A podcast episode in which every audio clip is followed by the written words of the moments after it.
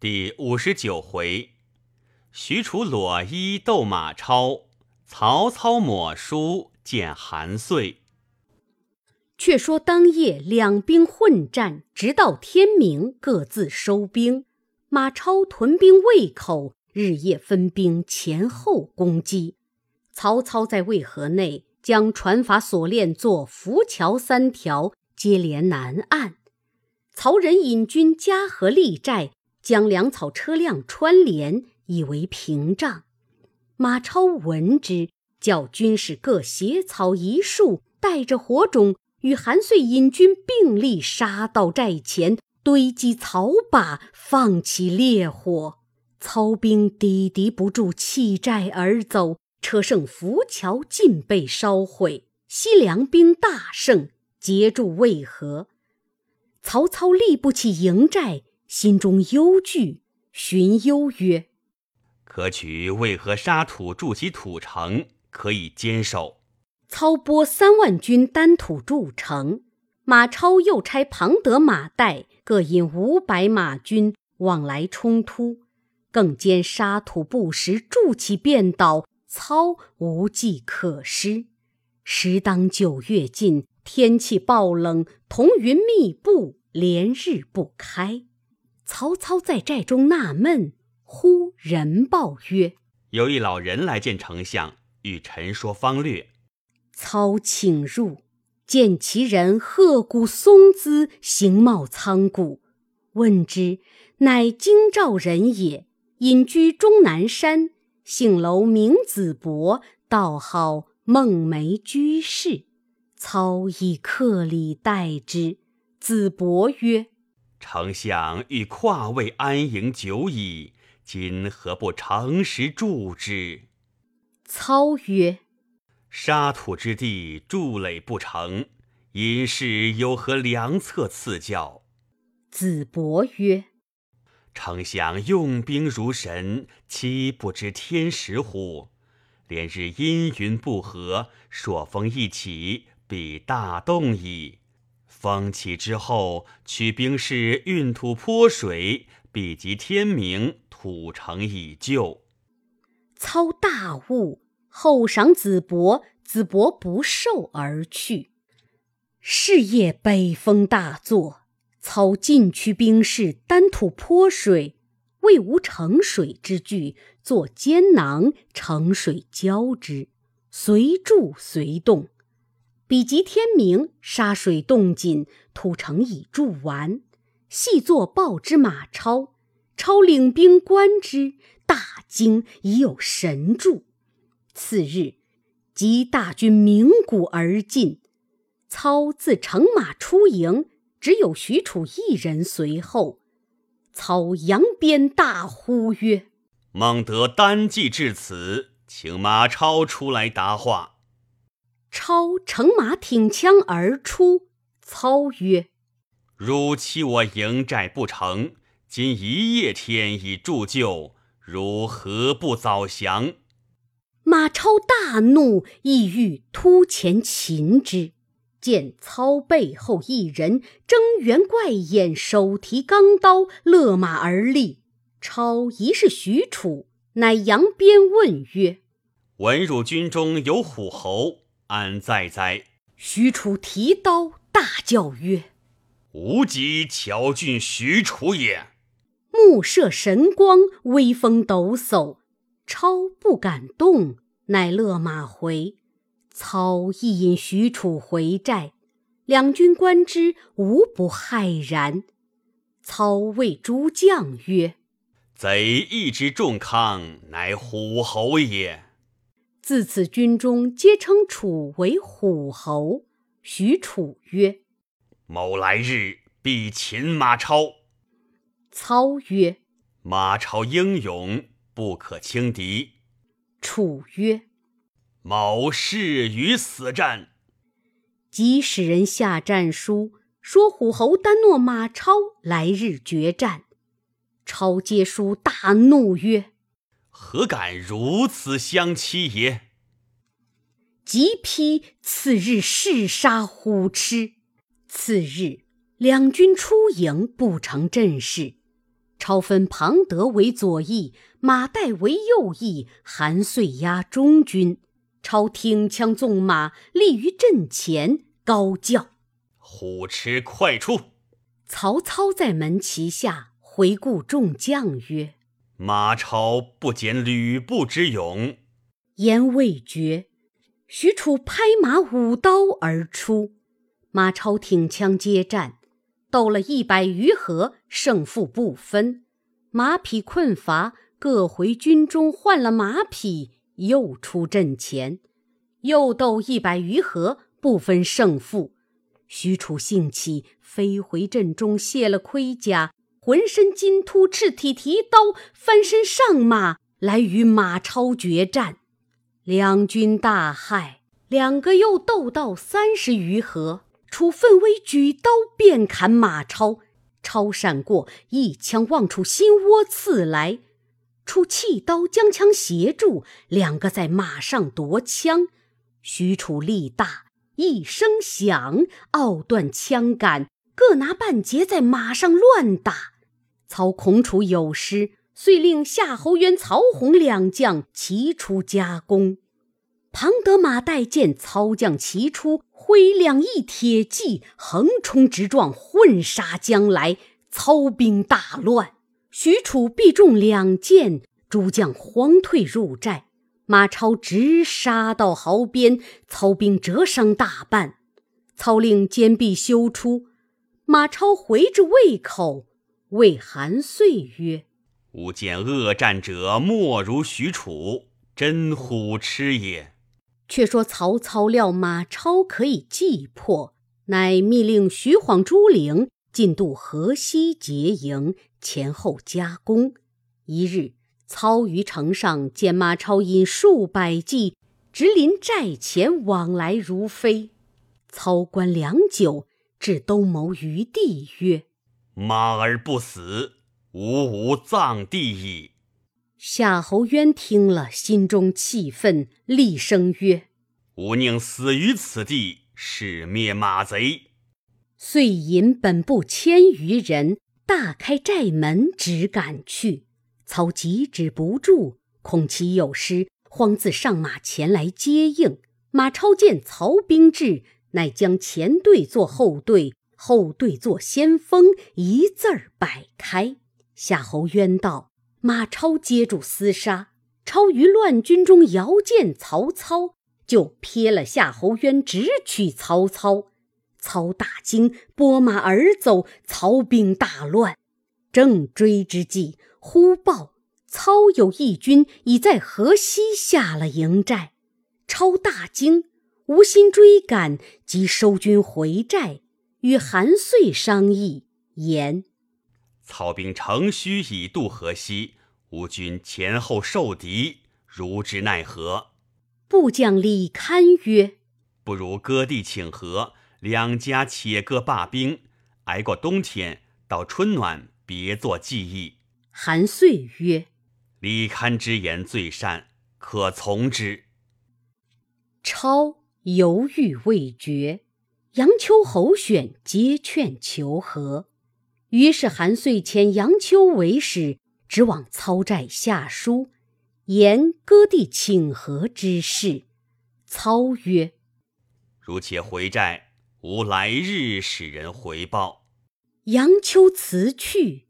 贾诩入见操曰：“丞相主意若何？”操曰：“公所见若何？”许曰：“兵不厌诈。”可为许之，然后用反间计，令韩马相疑，则一鼓可破也。操抚掌大喜曰：“天下高见多有相合，文和之谋，正吾心中之事也。”于是遣人回书言：“待我徐徐退兵，还汝河西之地。”一面叫搭起浮桥作退军之意。马超得书，谓韩遂曰：“曹操虽然许和，奸雄难测，倘不准备，反受其制。超与叔父轮流调兵，今日叔向操，超向徐晃，明日超向操，书向徐晃，分头低备，以防其诈。韩遂依计而行。早有人报之曹操，操故贾诩曰：“无事计矣。”问：“来日是谁何向我这边？”人报曰：“韩遂。”次日，操引众将出营，左右围绕。操独显一计于中央。韩遂不足多有不识操者，出阵观看。操高叫曰：“汝诸君欲观曹公也？吾亦犹人也，非有四目两口，但多智谋耳。”诸君皆有惧色。操使人过阵，谓韩遂曰：“丞相谨请韩将军会话。”韩遂即出阵，见操并无甲仗，意气衣甲，轻扶匹马而出。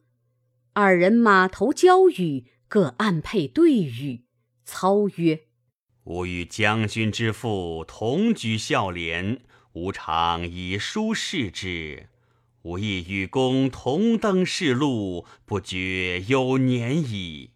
将军今年妙龄几何？”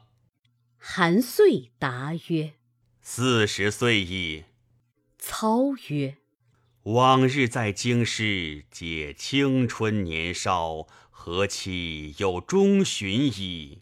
安得天下清平，共乐也？只把旧事细说，并不提起军情。说罢大笑。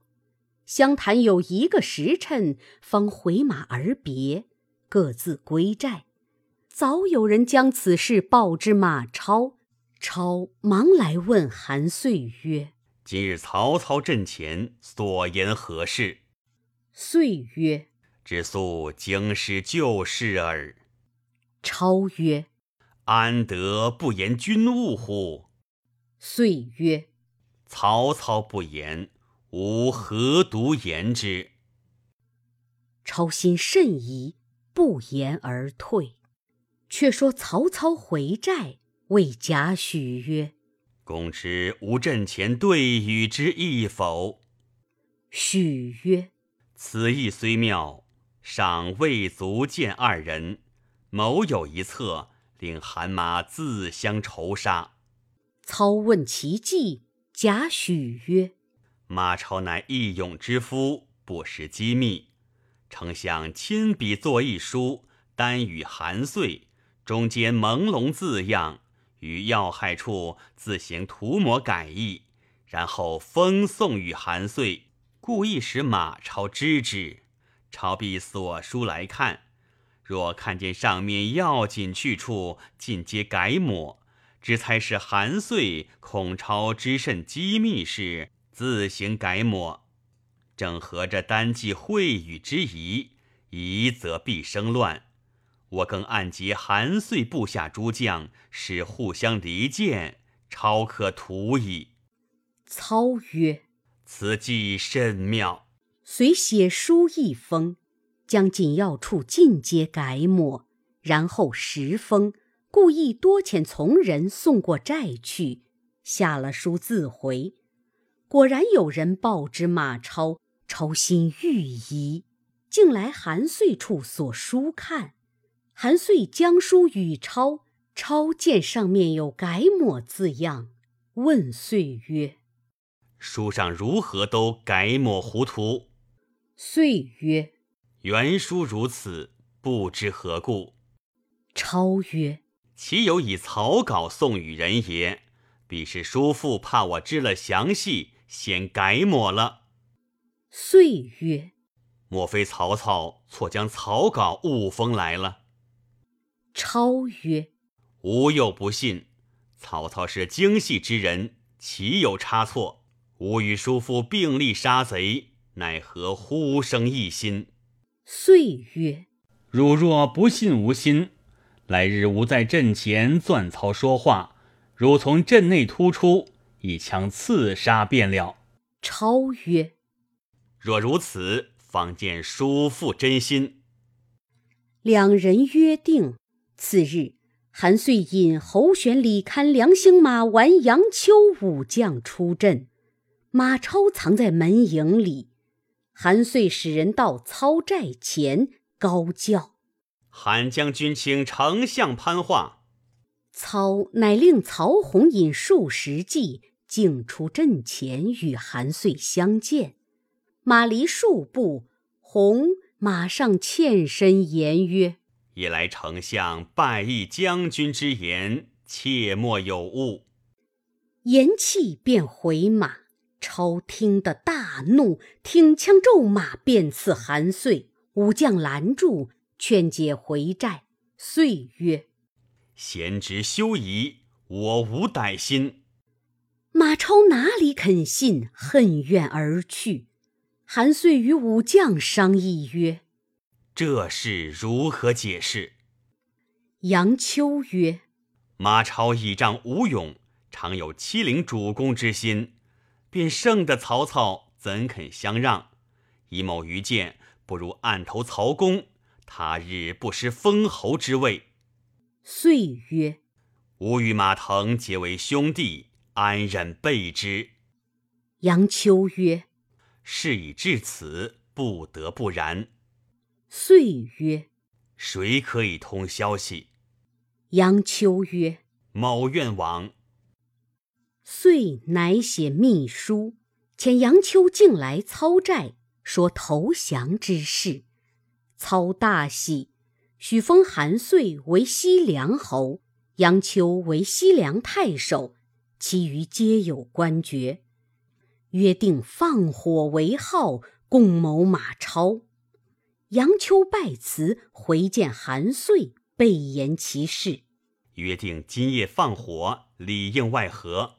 遂大喜，就令军士于中军帐后堆积干柴，武将各悬刀剑听候。韩遂商议，欲设宴钻请马超就席图之，犹豫未去。不想马超早已探知背细，便带亲随数人仗剑先行，令庞德、马岱为后应。超前步入韩遂帐中，只见武将与韩遂密语，只听得杨秋口中说道：“事不宜迟，可速行之。”超大怒，挥剑直入，大喝曰：“群贼焉敢谋害我！”众皆大惊。超一剑往韩遂面门剁去。遂慌以手迎之，左手早被砍落。武将挥刀齐出，超纵步出帐外，武将围绕混杀。超独挥宝剑力敌武将，剑光明处，鲜血溅飞，砍翻马完，剁倒梁兴，三将各自逃生。超复入帐中来杀韩遂时，已被左右救去。帐后一把火起，各寨兵皆动。超连忙上马，庞德、马岱亦至，互相混战。超领军杀出时，操兵四至，前有许褚，后有徐晃，左有夏侯渊，右有曹洪。西凉之兵自相并杀。超不见了庞德、马岱，乃引百余骑。结于渭桥之上，天色微明，只见李堪领义军从桥下过，超挺枪纵马逐之。李堪脱枪而走，恰好于禁从马超背后赶来，进开弓射马超。超听得背后弦响，急闪过，却射中前面李堪，落马而死。超回马来杀于禁，禁拍马走了。超回桥上驻扎，操兵前后大至，虎卫军当先乱箭夹射马超，超以枪拨之，矢皆纷纷落地。超令从骑往来突杀，怎奈曹兵围裹坚厚，不能冲出。超于桥上大喝一声，杀入河北，从骑皆被截断。超独在阵中冲突，却被暗弩射倒，坐下马。马超堕于地上，操军逼合，正在危急，忽西北角上一彪军杀来，乃庞德、马岱也。二人救了马超，将军中战马与马超齐了，翻身杀条血路，往西北而走。曹操闻马超走脱，传令诸将：无分小夜，勿要赶到马儿。如得首级者，千金赏；万户侯，生获者封大将军。众将得令，各要争功，以礼追袭。马超顾不得人马困乏，只顾奔走。从骑渐渐皆散，步兵走不上者，多被擒去，只剩得三十余骑，与庞德、马岱往陇西临洮而去。曹操亲自追至安定，知马超去远，方收兵回长安。众将毕集，韩遂已无左手，做了残疾之人。操教就于长安歇马，受西凉侯之职。杨秋、侯选接封列侯，另守魏口，下令班师回许都。凉州参军杨阜，字义山，竟来长安见操。操问之，杨阜曰：“马超有吕布之勇，深得羌人之心。今丞相若不乘势剿绝，他日养成气力，陇上诸郡，非复国家之有也。望丞相且休回兵。”操曰。吾本欲留兵征之，乃中原多事，南方未定，不可久留。君当为孤保之。复令诺，又保荐韦康为凉州刺史，统领兵屯蓟城，以防马超。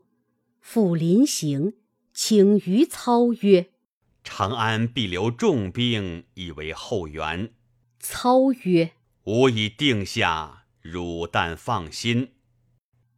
复辞而去。众将皆问曰：“出贼据潼关，渭北道缺，丞相不从河东击平邑，而反守潼关，千言日久，而后北渡，立营固守，何也？”操曰：“出贼守潼关。”若无出道，便取河东，贼必以各寨分守诸渡口，则河西不可渡矣。吾故胜兵皆聚于潼关前，使贼尽难守，而河西不准备，故徐晃、朱灵得渡也。吾然后引兵北渡，连车数栅为甬道，筑兵城，遇贼之无弱。以交其心，师不准备，吾乃巧用反间，蓄士卒之力，一旦击破之，正所谓急雷不及掩耳。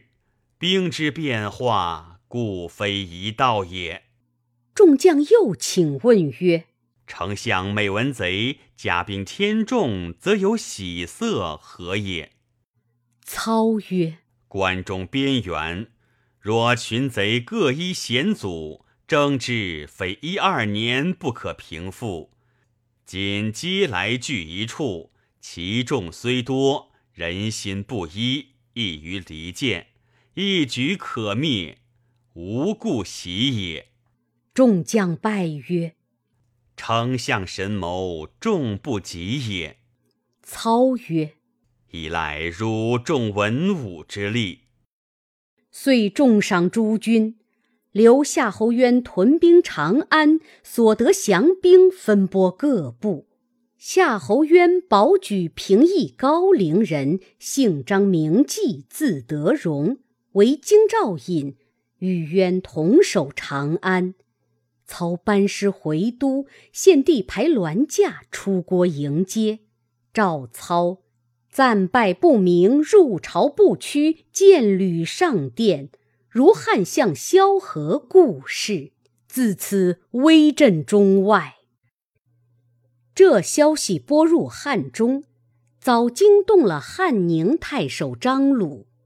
原来张鲁乃沛国丰人，其祖张陵在西川胡明山中造作道书以惑人，人皆敬之。陵死之后，其子张衡行之。百姓但有学道者，著米五斗，谥号米贼。张衡死。张鲁行之，鲁在汉中自号为师君，其来学道者皆号为鬼卒，为首者号为祭酒，领众多者号为智头大祭酒。务以诚信为主，不许欺诈。如有病者，即设坛，使病人居于静室之中，自思己过。当面陈首，然后为之祈祷。主祈祷之事者，号为干令祭酒。祈祷之法：书病人姓名，说服罪之意，作文三痛，名为三关手书。一痛放于山顶以奏天，一痛埋于地以奏地，一痛沉于水以申水官。如此之后，但病全可，将米五斗为谢。又盖义舍，舍内饭米柴火肉食齐备，许过往人量食多少，自取而食。多取者受天诛。境内有犯法者，必数三次；不改者，然后施行。所在并无官长，尽属祭酒所管。如此雄踞汉中之地已三十年，国家以为地远不能征伐，就命鲁为镇南中郎将，领汉宁太守，通进贡而已。当年文操破西凉之众，威震天下，乃聚众商议曰：“西凉马腾遭戮，马超先败，曹操必将侵我汉中。”我欲自称汉宁王，督兵拒曹操。诸君以为何如？严普曰：“汉川之民户出十万余众，财富良足，四面险固。今马超新败，西凉之民从子午谷奔入汉中者不下数万。余意益州刘璋昏弱。”不如先取西川四十一州为本，然后称王未迟。张鲁大喜，遂与弟张卫商议起兵，早有细作报入川中。却说益州刘璋字季玉，即刘焉之子，汉鲁公王之后。张帝元和中，喜封静陵，之数因居于此。后燕官至益州牧，兴平元年患病居而死。周大力、赵伟等共保张为益州牧。张曾杀张鲁母及弟，因此有仇。张使庞熙为巴西太守，以拒张鲁。时庞熙探知张鲁欲兴兵取川，即报之刘璋。张平生懦弱，闻得此信，心中大忧，急聚众官商议。忽一人昂然而出，曰：“主公放心，某虽不才，凭三寸不烂之舌，使张鲁不敢正眼来去西川。”正是，只因蜀地谋臣尽，只因荆州豪杰来。未知此人是谁？且看下文分解。